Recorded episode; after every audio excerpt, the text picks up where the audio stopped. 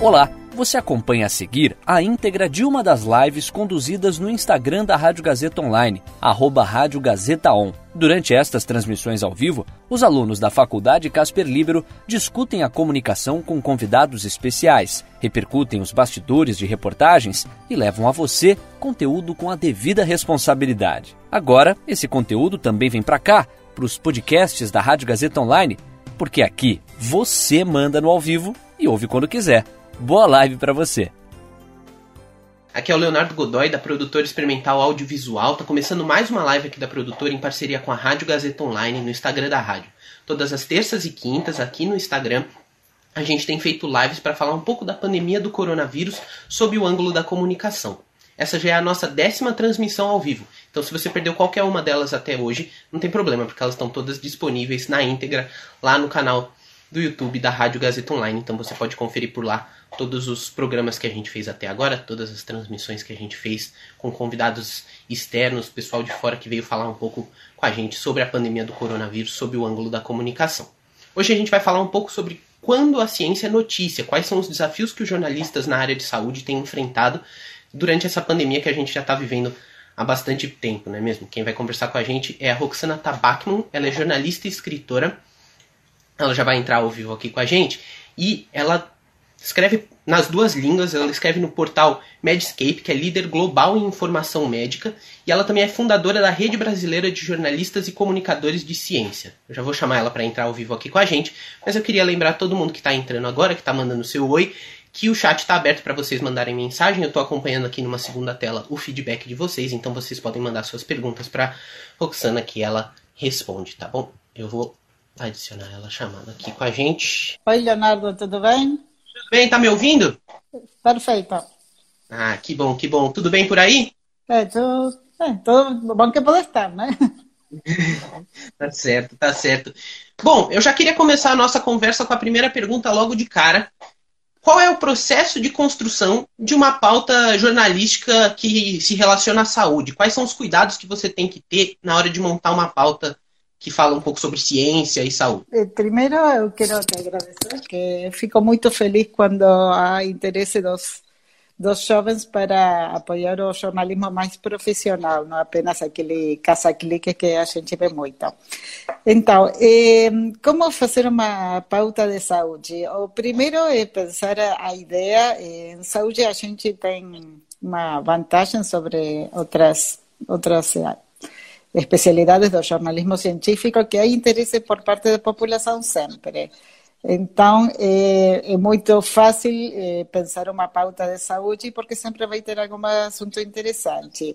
Às vezes, o desafio é sair do que todo mundo está falando. Por exemplo, agora a gente precisa mesmo lembrar que não é unicamente o, o novo coronavírus que está circulando, né? Tem, tem a gente que se preocupar pela dengue, eh, pelo sarampo, tem que tomar vacinas. Então, tem, esse é um dos grandes desafios, às vezes, é sair do, do óbvio do, do trabalho de todo dia.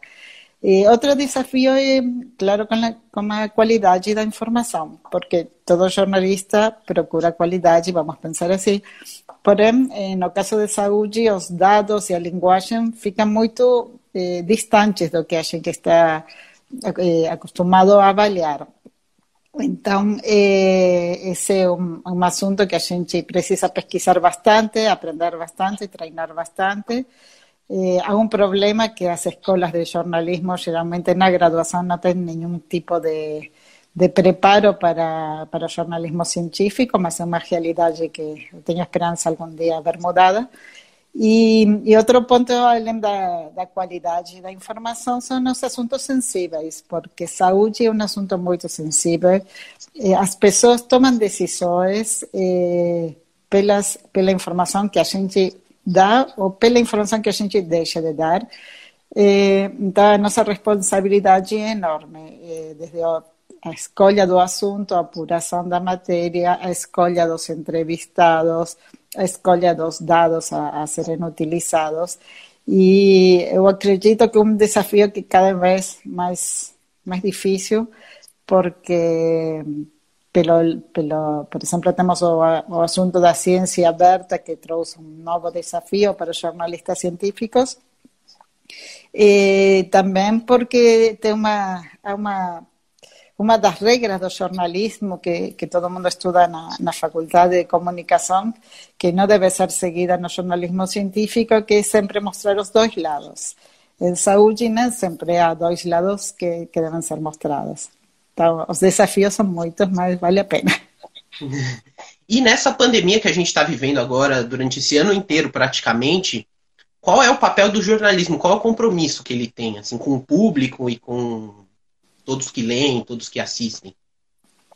Olha, eh, a responsabilidade máxima, especialmente no Brasil, que acho que toda a informação séria chega aos, eh, à população pelo jornalismo. Eh, porque, bom, tem o problema de, de, que estamos em tempo de trevas, que a ciência não é valorada pelos, por todos os que deveriam valorá-la. Eh, mas também temos o problema das, das fake news, da informação eh, que atende alguns interesses que não deveria atender. Então, eh, eh, o jornalista é, é, como se fosse um juiz, ele tem que decidir o que vai publicar, o que não, e tem que ir atrás para apurar a informação certa. A informação, lá tem um problema também que é o excesso de informação, que, que deixa todo mundo muito estressado e também é um pouco nossa responsabilidade, né, como jornalistas, não, não pecar pelo excesso e dar a informação justa que as pessoas precisam. Certo. E você citou na resposta da outra pergunta, você falou dos desafios, que eles são grandes. E a gente tem num momento como esse muitas pessoas que questionam a ciência, questionam a saúde, como você falou, às vezes querem apresentar dois lados numa situação em que não existem né, é, discussões. Esses uhum. desafios que vocês vêm enfrentando, eles já, é, já eram assim antes ou eles foram mudando conforme a pandemia atingiu mais pessoas e que a questão da saúde foi crescendo? Ultimamente? Não, na verdade, o, o descrédito da ciência já, já está levando uns anos, é um fenômeno mundial. Ainda ninguém conseguiu explicar muito bem por que isso aconteceu.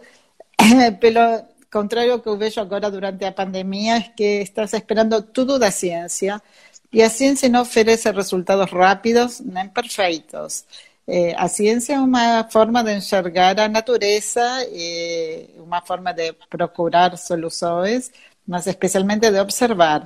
E não vai trazer resultados em, em 10 dias. Não vamos a vacina aqui final de mês.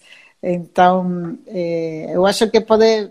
Há um risco de as pessoas que hoje acreditam na ciência como se fosse na verdade, não se acredita na ciência. A ciência, a gente tem que exigir evidências. Então, mas as pessoas estão acreditando e desse jeito, eh, acho que há um risco é que, pelo contrário, se ela não, não oferece resultados rápidos e, e fantásticos, eh, as pessoas falam, ah, não, mas era tudo o contrário, né? Vocês mentiram para a gente. Então, temos que ser muito cuidadosos e um, um problema que, que eu estou percebendo agora. A gente sempre fez cobertura da ciência pelos resultados. Eh, mostramos o que foi descoberto, o que foi publicado, e, eh, mas agora estamos precisando fazer uma cobertura da ciência à medida que ele está acontecendo, como se fosse uma, um jogo de futebol, eh, que em um momento a, a bola está com um, em outro momento está com outro. E isso é completamente novedoso, eh, porque mesmo que a ciência sempre foi crescendo, agora temos o que eu falei da, da ciência aberta, que não sei se, se você conhece, eu queria explicar um pouco mais o que é isso, mas estamos mostrando como é a ciência todo dia, e logicamente um dia avança um sentido e no dia seguinte muda, muda de sentido. Então é, é muito importante ficar de olho para não, não gerar falsas expectativas também. É, e, e, a gente percebe que, ultimamente, muitas pesquisas têm sido feitas até para combater mesmo a pandemia, para combater o vírus. É, é, uma situação que, como afeta todo mundo, a ciência entra numa escala de produção, fica mais evidente a escala de produção científica. Como fazer um filtro correto para saber que as informações que estão chegando de pesquisas são confiáveis e que a gente pode divulgar elas de uma maneira ampla? É, é uma boa pergunta, é uma é bem difícil porque sempre é, a ciência ruim sempre existiu, sempre houve pesquisas mal feitas Isso é um fato. Eh, o que há de novo eh, são duas coisas. Uma que tem muita mais pesquisa atualmente, eh, pessoas que não estudavam o coronavírus, agora estão estudando o, corona, o novo coronavírus. Isso significa que nem se você for ver o currículo látex da pessoa e ela é de outra área, por isso significa que ela não pode fazer uma boa pesquisa, que uma das formas de conhecer as pessoas era ver o eh, o currículum delas ver que eles, elas já tinham publicado no assunto. Eh, mas além disso, o que eu expliquei da ciência aberta é que uma coisa que mudou já na, na época da epidemia de ebola que perceberam que se eh, a ciência era divulgada depois de ter sido, eh, de ter passado pela avaliação dos expertos, podia ser uma ciência muito boa, mas chegava tarde demais, porque esse processo podia demorar seis meses ou um ano. Então, eh, já para a epidemia de Zika, eh, houve uma abertura da ciência que também leva mais à democratização da informação, onde todos os cientistas começam a divulgar a ciência, eh, é no rascunho, é, é, a ciência pronta para eles, mas ainda não foi avaliada pelos expertos. Eh, a vantagem é que você ganha seis meses a um ano, que isso é importantíssimo nesta época, a desvantagem é que ninguém pode falar, oh, isso está certo porque tem alguém que falou, que, que controla os dados. Então, não é que tudo seja ruim, porque a boa ciência está sendo divulgada dessa maneira. Mas lá mais trabalho para o jornalista, porque tem que levar esse artigo, esses dados, para um outro experto e falar, eh, pedir para fazer uma avaliação antes de decidir publicar. Então, isso, como que a gente está fazendo a, a, o que antigamente faziam os, os expertos, de levar o trabalho e pedir aos, aos avaliadores que, que confiram se os dados foram, por exemplo, há uma pesquisa famosa da, da cloroquina que eh, eles, os, dos, os que morriam, eles tiravam do, os dados dos que morriam. Então, claro, os resultados são maravilhosos porque está faltando a metade dos dados, né? Eh, e como jornalista você às vezes não percebe, mas se você leva aquele artigo e, e pede para um especialista avaliar, ele vai falar isso para você logo. Então, é mais e... trabalho para a gente, né? Sempre, sempre tem, tem, que ter esse cuidado com o trabalho, sempre pesquisa sempre em primeiro lugar. Roxana, tem uma pergunta aqui da Fernanda Almeida, que ela perguntou quais os cuidados que os jornalistas que não são especializados na área de saúde têm que tomar para cobrir, cobrir temas como coronavírus? Bom, eh, eles, eh, qualquer jornalista especializado não tem que tomar muitos cuidados. Eh, os cuidados são com a qualidade, qualidade das fontes. Eh, vocês têm que avaliar, como eu falei, os dados se foram publicados eh, como um preprint, que é que eu chamo de ciência aberta, ou como um nota técnica, às vezes se chamam, é, mas mesmo assim também às vezes informação numérica de número de óbitos, de letalidade, mortalidade. Você pode, é, é muito fácil errar, muito, muito fácil eh, ate para especializado que no está siguiendo aquello porque vas a poder ser jornalista especializado y fai siempre materias de oncología y llega aquí, tengo que saber de epidemiología, tengo que saber de virología, tengo que saber de inmunología. Entonces, o primero aceitar que a gente no sabe, eh, ir preguntar a los que saben, eh, escolher bien los que saben y, y, y con eso ya hay una 50% de calidad, yo falaría. Mas o que não dá é para ver, catar a informação, achar legal e soltar.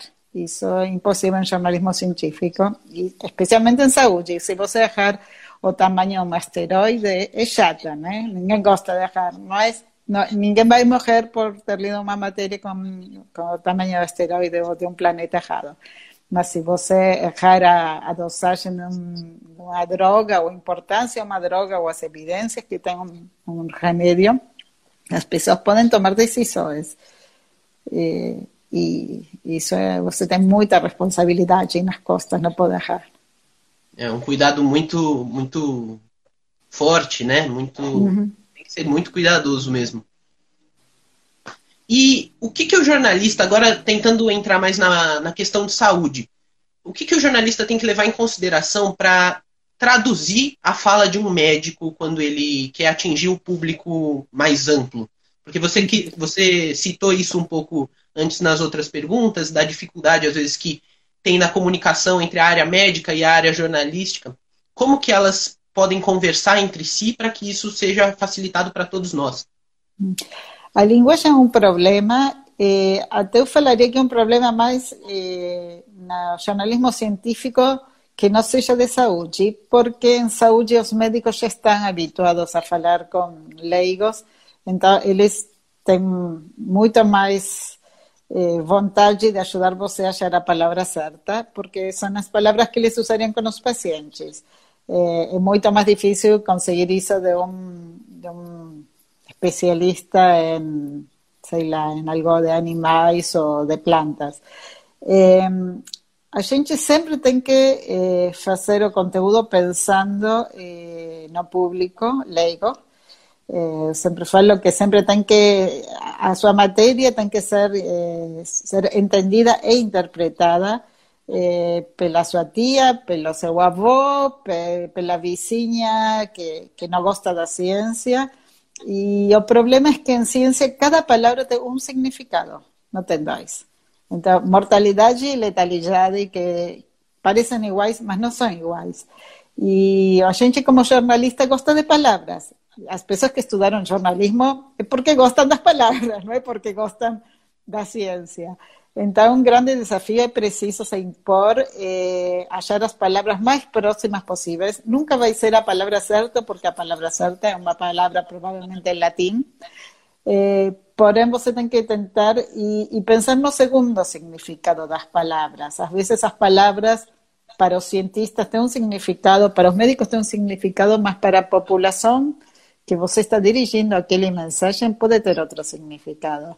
Então, é, é muito preciso é, ler, é, considerar o olhar do, do leitor, do público. sempre vai, vai ser uma aproximação, nunca vai ser. Mas o importante é que fique a mensagem. E quando, na, na questão prática mesmo, na hora de se entrevistar um médico, por exemplo, quais os critérios que devem ser levados em conta para fazer essa entrevista mesmo? Bom, primeiro a escolha do médico. Eh, não, é, não todo mundo que usa chaleco branco eh, conhece o assunto que você vai perguntar. Eh, às vezes os, tem que ser, é melhor consultar o especialista e nem sempre um médico especialista, porque o médico pode ser mais generalista e o especialista pode vir de, de uma outra área.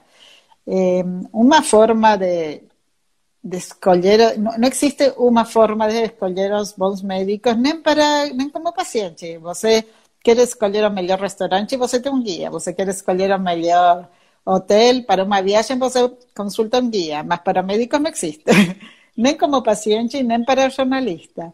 Então, há aproximações.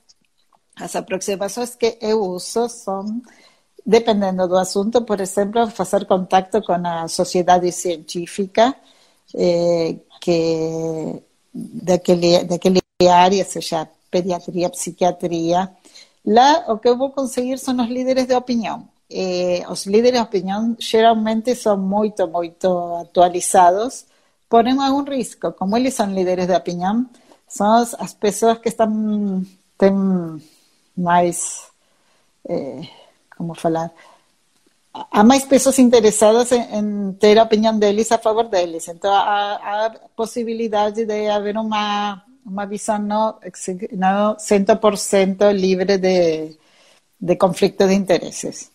Então, eh, vocês têm que perguntar, às vezes, não é preciso nem pesquisar, porque hoje é um hábito perguntar se um laboratório está pagando o que ele fala, se uma empresa está pagando as viagens dele. Eh, então, as sociedades científicas são uma forma.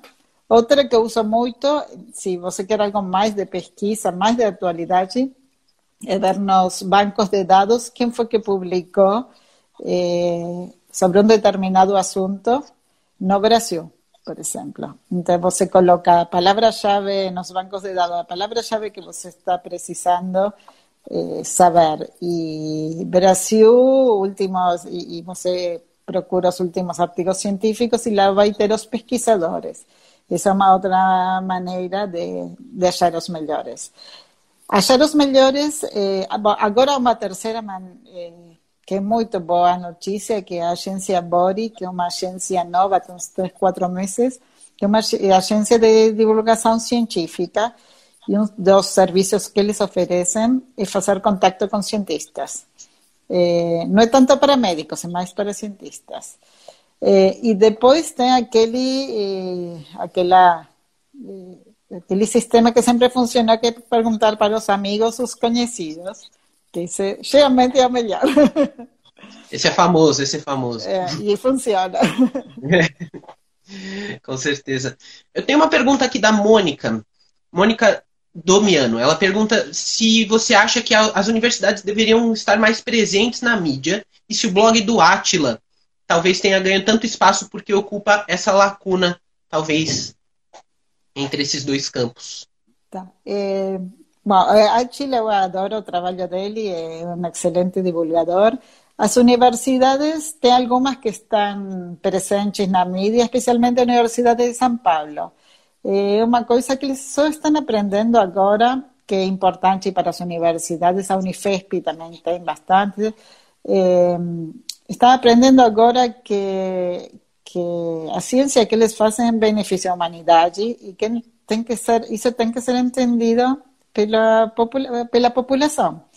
Eh, porque eles perceberam da pior maneira quando há problemas de, de grana para a ciência, quando não são pagas as bolsas, os salários, se eles fizerem uma marcha, ninguém, ninguém percebe que os cientistas não estão trabalhando, né? que ninguém vai apoiar os, uma marcha de cientistas. Então, eles começaram a perceber que era preciso mostrar o trabalho que eles fazem e, até, e agora está mudando no mundo isso e agora te, os grupos de pesquisa, eh, de forma pioneira alguns, estão incluindo um estagiário para comunicação.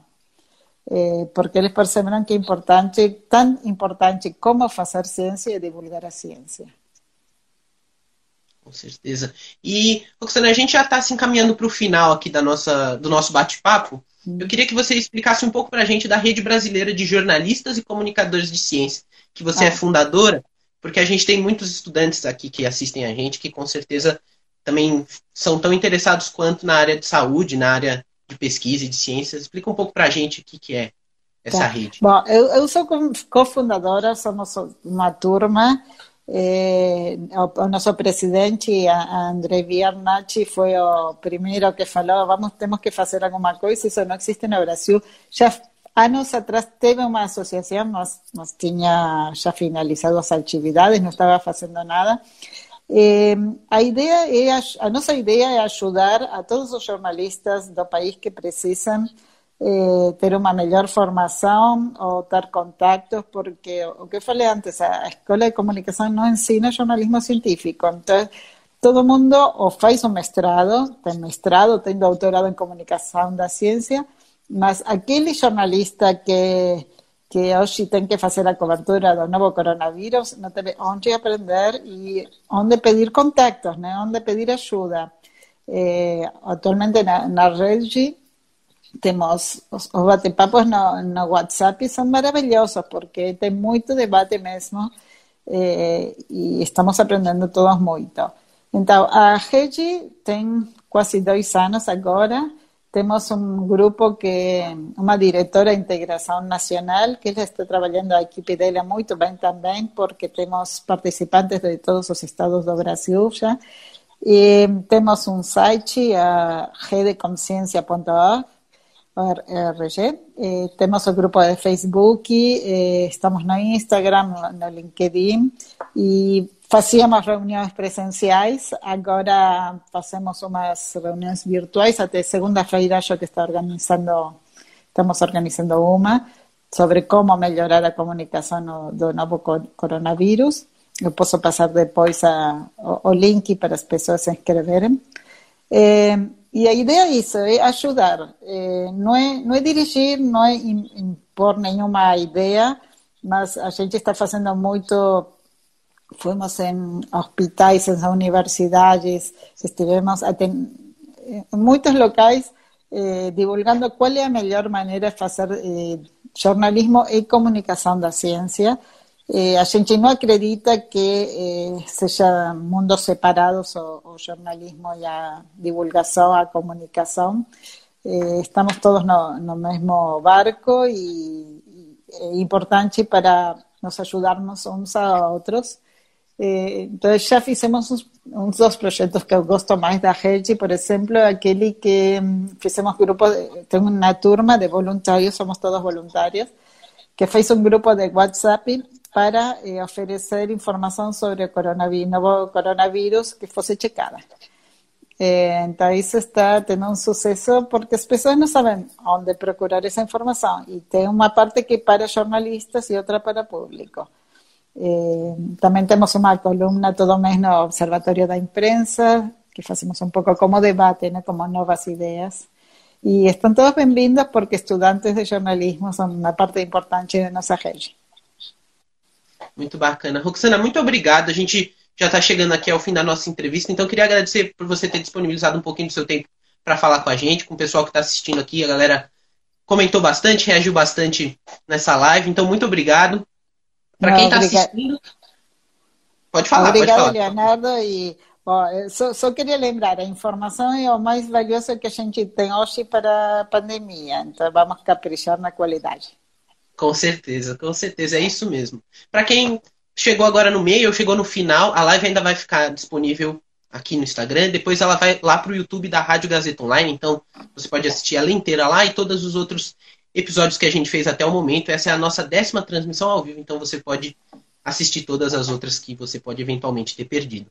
Tá bom, Roxana, obrigado mais uma vez. Uma boa tarde para você. Obrigada. Tchau. E aí, curtiu? Essa foi a íntegra de uma das lives conduzidas no Instagram da Rádio Gazeta Online, arroba Rádio Gazeta On. Siga a gente por lá e fique ligado nas novidades. São os alunos da Faculdade Casper Libero com a mão na massa para levar a você um conteúdo de qualidade. Podcasts Rádio Gazeta Online. Você ainda mais conectado.